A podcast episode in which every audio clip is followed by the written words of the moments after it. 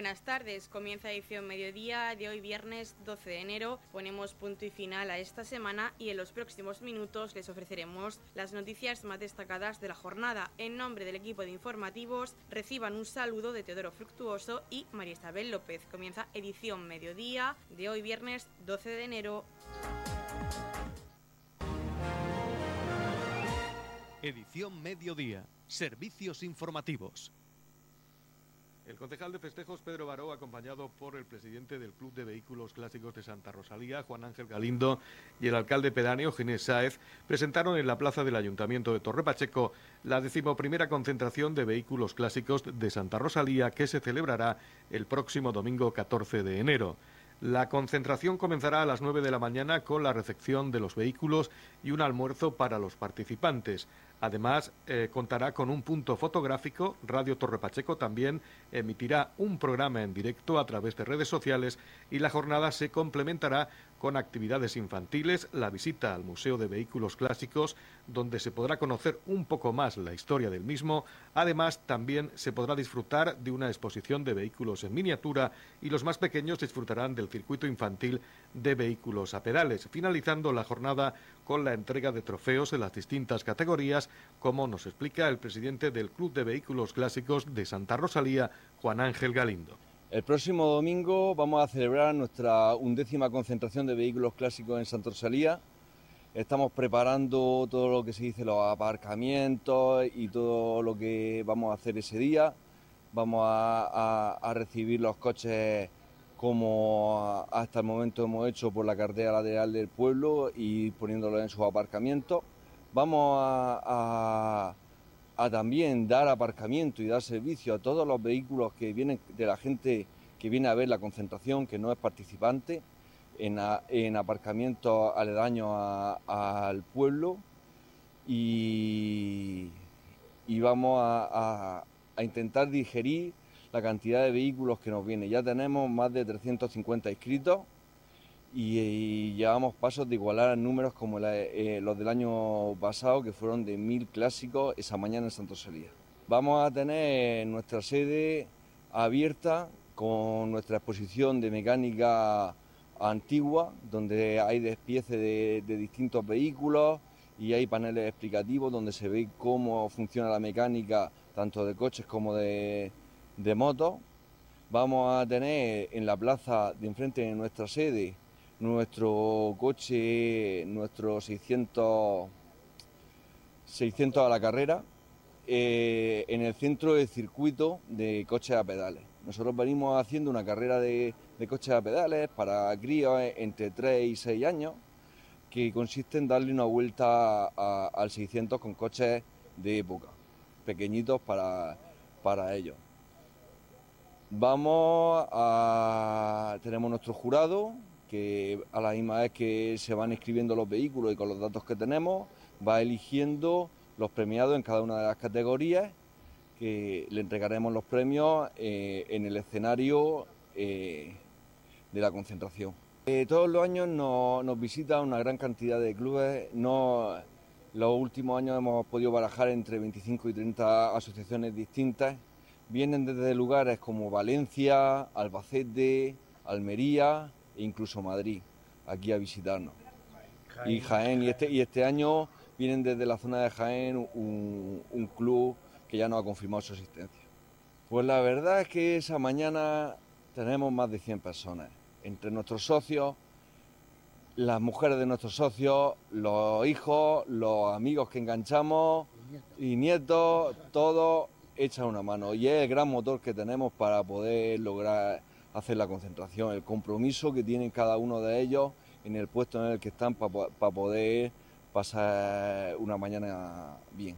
El concejal de festejos Pedro Baró agradecía en esta presentación la magnífica labor del Club de Vehículos Clásicos de Santa Rosalía en la organización de este multitudinario evento cita obligada en el calendario para los aficionados a los vehículos clásicos. Además, también Baró puso en valor el trabajo del centenar de personas que el próximo domingo estarán colaborando para que un año más este evento sea un éxito. Del Ayuntamiento de Torre Pacheco, desde la Concejalía de, de Festejos, la verdad que queremos agradecer enormemente el trabajo que hace la Asociación de los Vehículos Clásicos este día por antonomasia ya está, como ellos decían, está marcado en el calendario y todos los, todos los amantes de este, vamos a llamarlo deporte o afición bonita que hay de, los, de los coches, pues tienen claro que es un, es un día en el que tienen que estar. Ellos decían que no sabían por qué venía tanta gente, yo, sí lo sé, yo sí lo sé, el, que venga tanta gente es la buena organización, es que cuando vienen se sienten como en su casa y de que, el estar, y que hay una organización perfecta. Por lo tanto, la gente ya ha cogido este evento con solera y, están deseando que llegue el momento. Y sabemos que son fechas difíciles porque estamos en enero, acaban de terminar las navidades, la gente se supone que está más tranquila, pero ellos no, todo lo contrario, consiguen que cada año vengan más coches. Por lo tanto, eh, felicitarles agradecer a, a, todos los voluntarios que ayudan a la hora de la organización, que sabemos que es un día muy intenso, eh, son pocas horas pero muy intensas y que, que, la preparación que llevan ellos, las reuniones que hemos tenido y todo esto para unas horas eh, son muchos, muchos meses de preparación y esto se nota luego a la, a la hora del evento.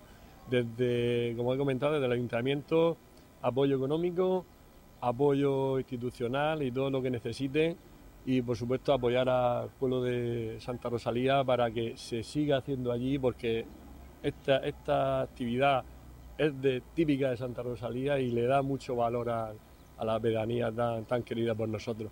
Por lo tanto, animaros a todos a que vayáis, un día muy bonito, esperemos que haya un día soleado como el que hace hoy y que todos lo pasemos muy bien. Noticias, edición mediodía. En su afán de seguir fomentando la tauromaquia en la región de Murcia y ayudar a las nuevas promesas del toreo, el Club Taurino de Torre Pacheco, con la colaboración de la Comunidad Autónoma de la región de Murcia y el Ayuntamiento de Torre Pacheco, convoca el tercer Bolsín Taurino de Torre Pacheco que se desarrollará durante el próximo 2 de marzo de 2024. Para ello se abre el plazo de inscripciones para jóvenes aspirantes nacidos de la región de Murcia que sueñen con ser toreros. Para que puedan optar a su participación, los participantes deberán tener entre 16 y 21 años de. Será obligatorio participar con traje de corto. El tentadero clasificatorio será con becerras de una prestigiosa ganadería. Deberán enviar currículum, vídeos y fotografías, además de indicar si pertenecen a escuela taurina alguna. Los interesados deben enviar dicha documentación al email clubtaurino.tp@gmail.com o ponerse en contacto con algún directivo del Club Taurino. El plazo finalizará el próximo 25 de enero a las 2 del mediodía. De entre todas las solicitudes recibidas se selecciona los aspirantes murcianos que participarán en el tercer bolsín de Torre Pacheco junto a otros destacados novilleros y picadores del panorama nacional. Recordar que en anteriores ediciones de este bolsín resultaron ganadores en 2022 Víctor Acebo y en 2023 Gustavo Martos. Más adelante se conocerán más detalles acerca de este tercer bolsín taurino de Torre Pacheco que con tanto cariño, esfuerzo e ilusión organiza el Club Taurino de Torre Pacheco.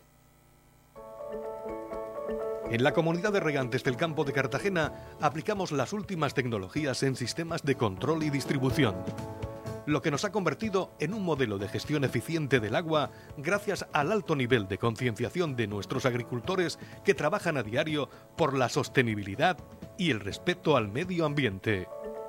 La comunidad de regantes del campo de Cartagena les ofrece la noticia agrícola del día.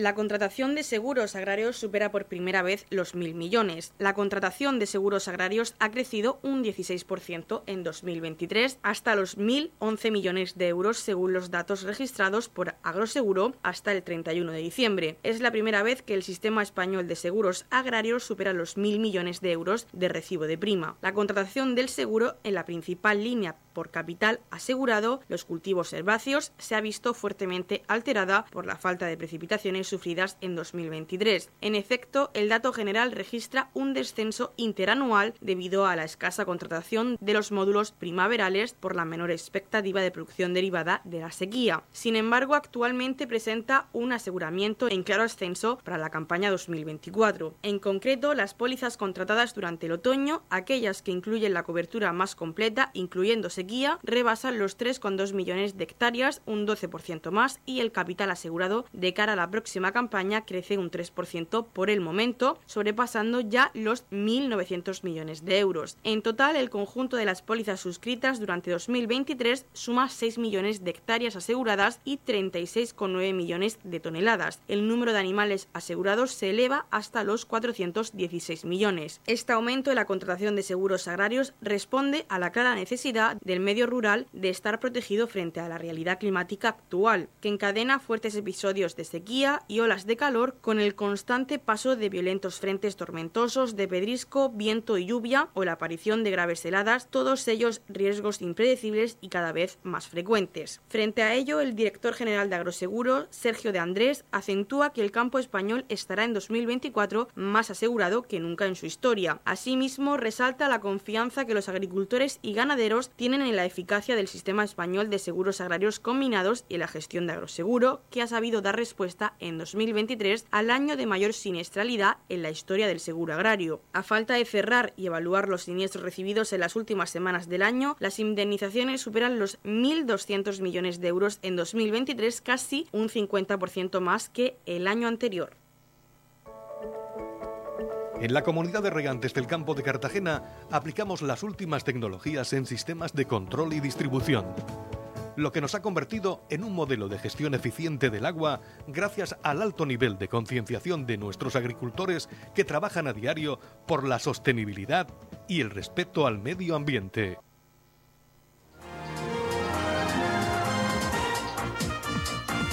Edición Mediodía, el pulso diario de la actualidad local.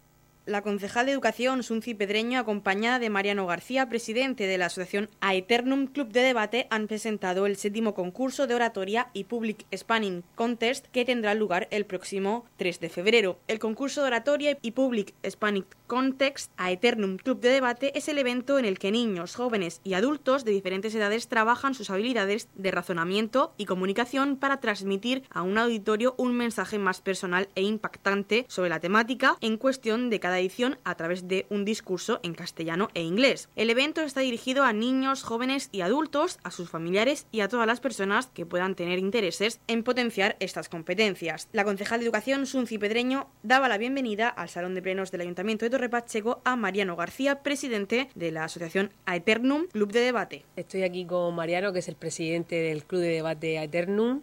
Estamos aquí porque vamos a presentar el séptimo concurso de oratoria que se va a dar lugar en Torre Pacheco el sábado 3 de febrero. Mariano García, presidente de la asociación Aeternum Club de Debate, ha comentado qué es la oratoria y para qué sirve este concurso que está dirigido a todos los públicos. En esta séptima edición reflexionarán sobre el tema No hay nada bueno ni malo, sino que el pensamiento lo hace así. Yo quería comentar un poquito qué es oratoria para la gente que no lo conozca al final eh, lo que nosotros conseguimos con esto es generar eh, unos contextos y unos espacios donde las personas pues, puedan expresarse. Y precisamente este torneo es lo que hace. Oratoria consiste al final en preparar un discurso acerca de una temática en la que eh, los chicos y no tan chicos como comentaré a continuación pues pueden libremente hablar acerca de esa temática. En esta séptima edición el tema es que no hay nada bueno ni malo, sino que el pensamiento lo hace así un tema muy interesante que podremos ver distintos puntos de vista y cómo los chavales consiguen profundizar acerca de este, ¿no? Y además nos podrán hacer eh, razonar acerca del mismo y que nosotros salgamos de esta edición con nuestras propias conclusiones. Entonces, eh, este torneo se va ya realizando varios años en los espacios públicos que nos ofrece el ayuntamiento y se desarrolla de la siguiente manera. El sábado 3 de febrero desde las 9 de la mañana hasta las 2 eh, del mediodía eh, tendremos la oportunidad de ver a estos chavales eh, en las calles de Torre Pacheco. Y es que el torneo se organiza en dos fases. Una primera fase en la que haremos algunos juegos con el objetivo de que los chicos y no tan chicos calienten motores, se quiten eso, ese miedo de hablar en público porque muchos de ellos será la primera vez que lo hagan y eh, sobre todo eh, le vamos a plantear diversos retos acerca del tema que hemos planteado para que les ayude a darle otro punto de vista a su propio discurso o incluso a practicar distintas habilidades que requieren la oratoria, como puede ser pues, la improvisación, la creatividad y al final pues, eh, la habilidad en oratoria y retórica de hablar en público. Una vez transcurrida esta fase, los discursos más destacados pasarán a la siguiente final. Es muy importante que tengáis en cuenta que este torneo está abierto a todo el mundo, a todos los ciudadanos del municipio de Torre Pacheco y sus pedanías, ya que hay tres categorías en las que os podéis apuntar. Estas son Junior, que va de 12 a 15 años, Senior, que va de 15 a 18, y una novedad que nos trae la organización este año, que es la categoría Senior Plus en la que pueden participar personas de más de 18 años. Así que os invitamos a todos a que podáis formar parte de este día. Y bueno, como iba comentando, una vez pase esta fase de grupos que se, que se realizará en las calles de Torre Pacheco, eh, los discursos más destacados de cada, de cada categoría tendrán la oportunidad de eh, hacer su discurso final en el centro cívico de Torre Pacheco.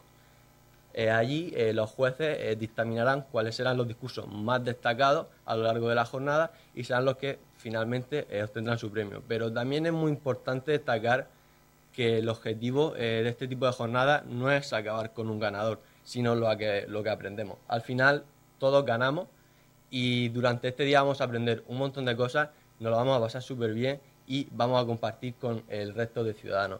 Así que mi mensaje es invitaros a todos eh, a que asistáis como público o incluso a participar y que rompáis este miedo que suele estar generalizado en nuestra sociedad, ya que la eh, actividad o el hablar en público es una dinámica que la gente eh, no está dispuesta a, realizar.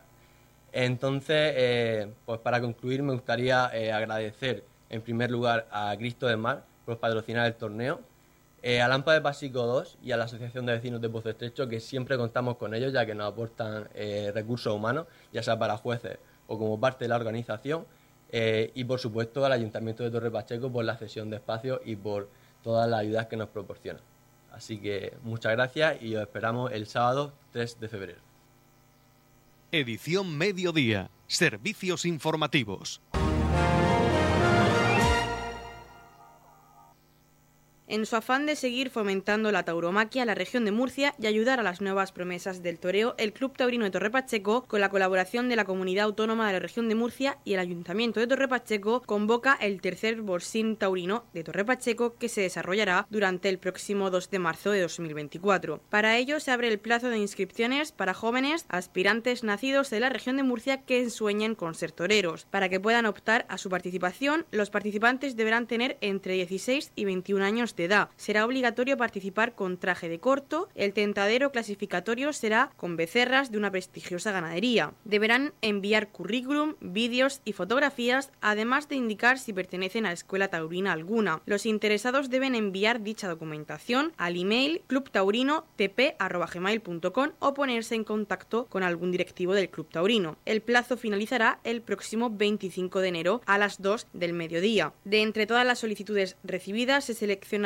los aspirantes murcianos que participarán en el tercer bolsín de Torre Pacheco junto a otros destacados novilleros y picadores del panorama nacional. Recordar que en anteriores ediciones de este bolsín resultaron ganadores en 2022 Víctor Acebo y en 2023 Gustavo Martos. Más adelante se conocerán más detalles acerca de este tercer bolsín taurino de Torre Pacheco que con tanto cariño, esfuerzo e ilusión organiza el Club Taurino de Torre Pacheco. Radio Torre Pacheco, servicios informativos. El próximo miércoles 17 de enero dará comienzo en el Centro de Servicios Sociales de Torre Pacheco un curso formativo perteneciente al proyecto Camina entre telas, proyecto impulsado por la Asociación Proyecto Abraham, subvencionado por la Consejería de Política Social, Familia e Igualdad y desarrollado en colaboración con el Ayuntamiento de Torre Pacheco. Se trata de un curso formativo presencial en costura manual y a máquina nivel 2, por lo que será requisito indispensable tener conocimientos previos de costura básicos. El curso se desarrollará lunes, miércoles y jueves en horario de 9 y media a 1 y media, concretamente los días 17, 18, 22, 24, 25, 29 y 31 de enero, así como los días 1, 5 y 7 de febrero. Un total de 40 horas combinando teoría y práctica con plazas limitadas será un requisito indispensable para participar en dicha formación tener conocimientos básicos previos de costura. Podrán participar personas que se encuentren en alguna de las siguientes situaciones. Menores de 35 años y mayores de 45, mujer víctima de violencia de género, mujer responsable de la familia monoparental con menores a cargo, baja media empleabilidad con baja cualificación o estudios básicos, persona con discapacidad, personas con situación de salud que dificultan su acceso a empleos de los sectores profesionales de baja cualificación, personas con acreditación social código 19. Para más información pueden llamar al 968 58 50 03 o escribir un email a antonia.torres@torrepacheco.es. Radio Torre Pacheco, servicios informativos. Vuelve la actividad ferial a IFEPA con el cuarto salón del Caravanín y Tiempo Libre del Levante que se va a celebrar desde el jueves 18 hasta el domingo 21 de enero. Este evento nació por iniciativa del sector empresarial del Caravanín en el año 2020 con un gran éxito de expositores y público. Se trata de la tercera feria más importante del sector que se celebra en nuestro país y la única que se realiza en la zona sur. El director general de competitividad y calidad turística de la comunidad autónoma de la región de Murcia, Patricio Sánchez, presidido la presentación oficial de la cuarta edición del Salón del Caravaning y Tiempo Libre del Levante, acompañado por el alcalde de Torrepacheco, Pedro Ángel Roca, el director general de IFEPA, Antonio Miras, y el presidente del Comité Técnico Organizador, Francisco Navarro. El tercer Salón del Caravaning y Tiempo Libre del Levante tendrá lugar del 18 al 21 de enero en IFEPA, Palacio de Ferias y Exposiciones de la región de Murcia, aquí en Torrepacheco, un evento dedicado a los amantes de los viajes y la vida en la naturaleza, donde se darán a conocer las últimas novedades en el sector del caravaning y cuya primera edición se celebró en 2020 justo antes de la pandemia, como una iniciativa de este sector en la región con un gran éxito de empresas participantes y público. Francisco Navarro, presidente del Comité Técnico Organizador, ha comentado el crecimiento que ha tenido esta feria desde su nacimiento en 2020. Comenzaron con un pabellón de unos 7.000 metros y en esta cuarta edición han pasado a 20.000 metros cuadrados de exposición. Se siente orgulloso de que esta feria siga en marcha y que cada año crezca más.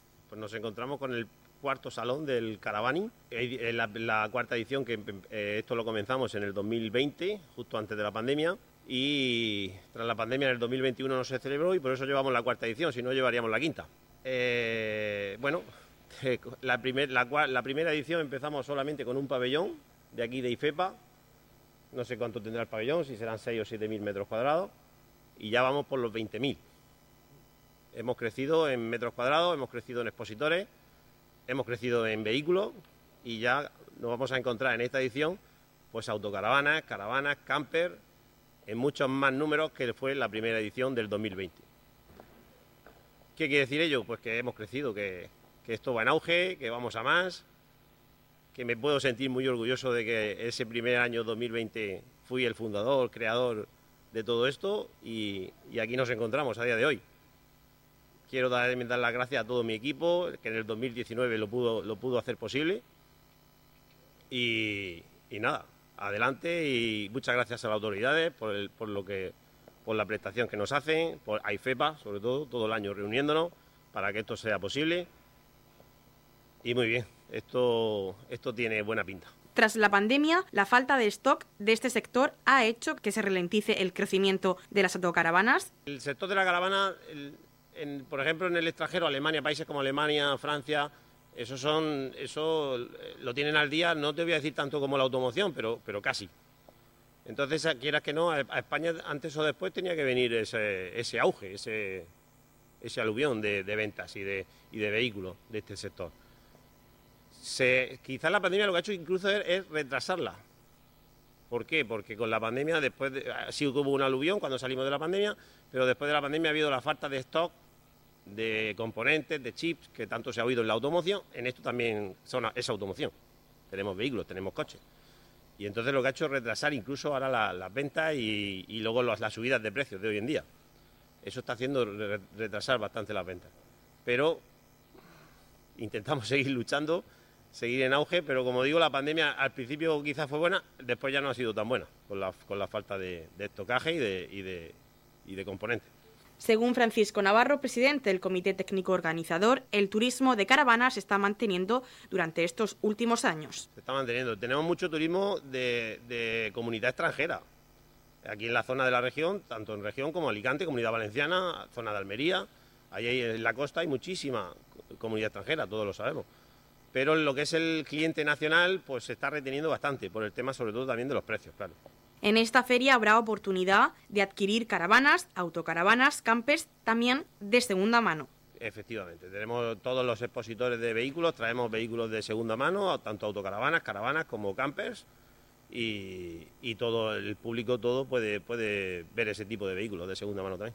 Hace referencia en que cada día hay más áreas de autocaravanas y camping que hace que este sector siga en auge. Pues cada día también tenemos más áreas de autocaravanas, más áreas de pernocta y los camping, pues a lo mejor no, se han creado tantos camping como, como solicita el mercado, pero bueno, es un, también tenemos en la región tenemos bastantes camping, sobre todo en la zona de la costa, Mazarrón, en La Manga, en San Javier también hay camping, en fin, hay, hay varios camping. Creo que aquí en la feria van a estar también representados los camping y la asociación de camping y la asociación de camping también de la Comunidad Valenciana, que en, la Comunidad Valenciana es, hay muy cerca, en Alicante tenemos unos camping resort bastante de lujo y esto, esos van a estar representados aquí también en la feria. Antonio Miras, director de IFEPA, ha hablado de la progresión casi meteórica en apenas cuatro ediciones. Esta feria es un referente a nivel nacional. 50 empresas son las participantes en esta nueva edición que abre sus puertas el próximo jueves 18 de enero. La cuarta eh, edición para un salón que la verdad que ha tenido una progresión muy llamativa y yo diría casi meteórica. Iniciamos hace unos años esta primera experiencia de la mano del colectivo empresarial eh, después del éxito de aquella primera edición, de un modo generoso, el colectivo empresarial cedió a la propia institución ferial la responsabilidad de la organización del evento, siempre evidentemente con, la presencia del propio colectivo empresarial en el comité organizador. Y es cierto que desde ahí la feria ha ido eh, increciendo hasta convertirse hoy día, lo podemos decir con muchísima tranquilidad, como una de las referencias a nivel nacional exceptuando el Salón Internacional del Caravaning de Barcelona, que fue hace unos meses. Eh, hoy por hoy ya el Salón del Caravaning eh, y Tiempo Libre en la región de Murcia se ha convertido en referente nacional por metros cuadrados de superficie de exposición y por número de expositores. Van a ser 50 empresas representativas de camper, eh, caravanas, autocaravanas, complementos, accesorios relativos a un sector que, insisto, está experimentando un crecimiento, eh, la verdad es que eh, muy llamativo y muy significativo, y de ahí, reflejo de ello, evidentemente también el aumento del contenido del Salón del Caravaning, que aparte de lo que será el contenido de la oferta expositora, va a ser mucho más. Hay un amplio programa de jornadas eh, técnicas, de charlas abiertas al público en general. Los horarios se recogen en la propia página web de la institución ferial. Contaremos con muchos sorteos eh, de material y accesorios, el mundo del accesorio y el complemento va a estar también presente, exponiendo una zona de gastrobanning, una zona de, de, caravana, zona... Eh, todo para conseguir que al final, eh, al margen del objetivo de, vender y alquilar caravanas, autocaravanas y camper, al final el evento suponga también una alternativa de ocio para el fin de semana, hasta el punto de que el año pasado ya fueron aproximadamente unas 16.500 personas las que nos visitaron. Y lo llamativo de ello es que no solamente público en la región de Murcia. Eh, no hay muchas referencias de este tipo de eventos en España. De hecho, de aquí al sur ya no hay ningún salón dedicado en toda Andalucía a este evento, excepto una primera experiencia el año pasado, creo que, en, Almería, pero vamos, es testimonial. Eh, y eso precisamente es lo que provoca que nos visite gente de toda España. Eh, hay una zona de aparcamiento para caravanas. La gente viene incluso a visitarnos en su caravana y pernocta los cuatro días del, evento y eso es algo, la verdad, que realmente llamativo. Luego, aparte, desde el punto de vista de la oferta turística de campings, como bien decía eh, Paco, estará también toda presente. Y luego, desde luego, importantísimo, eh, agradecer sin duda alguna el apoyo y la colaboración y el respaldo de la propia Consejería de Turismo, de la mano de la Dirección General de Competitividad y Calidad eh, Turística, porque tampoco se entendería un evento de este tipo y de la trascendencia eh, que tiene a nivel nacional sin la presencia y con lo ligado que está, evidentemente, al sector turístico y lo que significa para el colectivo turístico, no se entendería sin la presencia de la, de la Consejería, que este año otra vez no solamente participa activamente, sino que también lo hace con una colaboración destacada y eso, pues, aparte de agradecer la presencia del director general esta mañana aquí con nosotros en la presentación, pues también el apoyo y la participación expresa de la propia Consejería de Turismo. Hablamos de un sector importante, hablamos de una feria que el año pasado, según nuestros cálculos, supuso un impacto económico de algo más de 9 millones de euros, por lo que representó la venta de caravanas, la financiación, el aseguramiento, eh, toda la gente que ha venido del resto de España a visitar el evento. Nosotros hemos hecho un cálculo, insisto, de aproximadamente un impacto económico de algo más de 9 millones de euros. Y en una región eh, como la de Murcia, pequeña en el contexto nacional, uniprovincial, eh, celebrar eventos como este, que, prácticamente se autofinancian en su integridad, que además, eh, insisto, reportan una cifra de negocio de más de 9 millones de euros en un fin de semana, yo creo que es algo eh, que hay que destacar y, que desde luego hay que cuidar y hay que mimar y, aprovecho que están aquí responsables de tanto la administración local como de la administración regional para recordar que cualquier apoyo económico que se le brinda a la propia institución ferial siempre tiene retorno en positivo, lo viene demostrando la institución ferial ya desde hace muchísimos años. Eh, euro que se invierte en IFEPA, euro que se recupera y además multiplica eh, eh, de un modo muy llamativo, no solamente con ocasión de esta feria, sino con el resto de ferias que se organizan en, el Palacio de Ferias y Exposiciones de la región de Murcia en, IFEPA y bueno, es algo sobre lo que siempre nos gusta llamar la atención y que no se pierda de, eh, vista. lo que supone la institución ferial para la contribución en, el PIB, en el Producto Interior Bruto de la región de Murcia, que yo creo que es algo destacable y que no se nos, que no se nos debe olvidar y que siempre debemos tener presentes, que al margen de que servir escaparate al sector, eh, la institución sirve sin duda alguna de motor económico también para la región de Murcia. Eh, somos un granito de arena, pero yo creo que la verdad que bastante, bastante importante. Patricio Sánchez, director general de Competitividad y Calidad Turística de la Comunidad Autónoma de la Región de Murcia, ha señalado que desde el Gobierno regional son conscientes de la importancia de este salón que es referente en el panorama nacional y que atrae a turistas a toda la región de Murcia. Somos conscientes de la importancia de de este acto, de este eh, salón. Eh, como hemos dicho anteriormente, estamos hablando de un salón referencia en, el panorama nacional. En el sur de España solo tenemos este. Y, dado esa importancia, y tenemos que tener en cuenta que es un turismo que, trae a personas extranjeras a un tipo de turismo que, viene a la región en, una época en la que necesitamos, en este caso, desestacionalizar la temporada.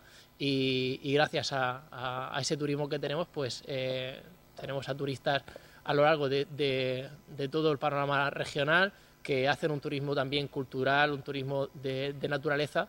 Y desde el Gobierno regional, desde la Dirección General de Competitividad y Calidad Turística, pues estamos eh, centrados en mejorar y fomentar eh, tanto para los ayuntamientos, para los ayuntamientos en esta colaboración también público-privada, pues dar las herramientas adecuadas desde la Dirección General para que se sigan fomentando eh, las áreas de autocaravanas en, la región de Murcia, que hagan posible que, tengamos turistas a lo largo de todo el año y en este caso pues activar en, municipios de costa el turismo en temporada baja y en los municipios también de interior que tienen también el interés en, tener esas áreas de autocaravana para seguir dinamizando el, turismo.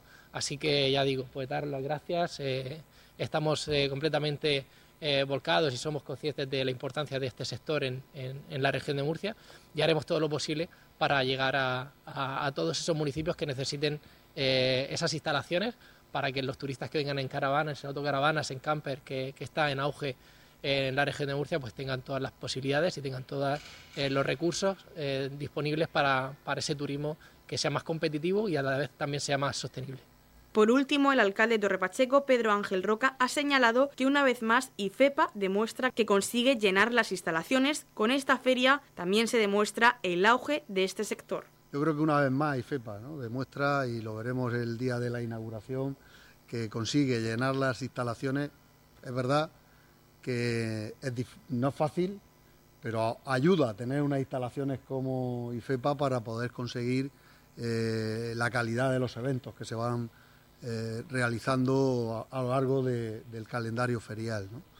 Con este salón del caravaning, el cuarto, eh, aunque sean cinco años, Paco, pero el, cuarto, pues bueno, se demuestra, como decía Francisco Navarro, que prácticamente está llena la feria, que van a haber aproximadamente unos 20.000 metros de exposición de, relacionada con el mundo del caravaning el, el antes una de las preguntas que hacía un medio de comunicación, preguntaba si está de moda. Bueno, yo creo que lleva mucho tiempo el, mundo del, del caravaning funcionando en toda Europa, mucho más que en España. Eh, algunos hemos sido caravanistas, yo he sido caravanista de joven y, el mundo se movía, eh, había un mundo que se movía ¿no? en, ese. Es cierto que en los últimos años yo creo, y, Paco Navarro lo podría corroborar, yo creo que ha habido un incentivo eh, de moverse más en autocaravanas, ha crecido mucho el mercado de la autocaravana y estamos hablando de un mercado que es un turismo de calidad. Es decir, una autocaravana es invertir en un apartamento y algunos caros, ¿eh? con ruedas. Es invertir en un apartamento con ruedas. Por lo que estamos hablando de un turismo de calidad, ¿eh? un turismo que siempre va ligado. Mm, el turismo del caravaning mm, ha habido, ha habido mucha historia sobre él, ¿no? pero el turismo del, del, del caravaning y de la autocaravana es un turismo de calidad. En el tema, porque lo que comentaba el director general sobre el tema de los parques de autocaravana, es cierto que en el norte de España ya llevan funcionando mucho tiempo los parkings de autocaravanas, aquí se están potenciando cada vez más. Eh, a nivel de nuestro municipio hay algún inversor privado que está pensando ya y que tiene proyectos concretos para montar algún parking de autocaravanas. El ayuntamiento también había algún proyecto incluso pensado por las corporaciones anteriores y esta también Estamos viendo a ver qué, cómo se va a mover esas inversiones eh, privadas para, para, potenciar el turismo autocaravana en nuestro municipio, como es lógico, ¿no? como, como un municipio también ligado muy cercano a la costa, pero con, con, otros eh, potenciales turísticos que también creemos que son de importancia. Por lo que yo creo que va a ser un salón que va a tener, va a volver a tener mucho éxito. Yo creo que es un salón el, tema del caravani mm, funciona muy bien, la gente joven está muy por la labor de este tipo de viajes y de turismo con la naturaleza. Eh, yo creo que va a ser un salón que va a tener mucha afluencia. Ya eh, está vendido prácticamente todo y estoy seguro que la afluencia de los días de exposición van a demostrar una vez más el éxito de este tipo de eventos que organiza la institución ferial de la región de Murcia. En la comunidad de regantes del campo de Cartagena aplicamos los últimos avances en innovación y desarrollo al servicio de una agricultura de regadío eficiente y respetuosa con nuestro entorno. Por la sostenibilidad y el respeto al medio ambiente, Comunidad de Regantes del Campo de Cartagena. La Comunidad de Regantes del Campo de Cartagena les ofrece la información del tiempo.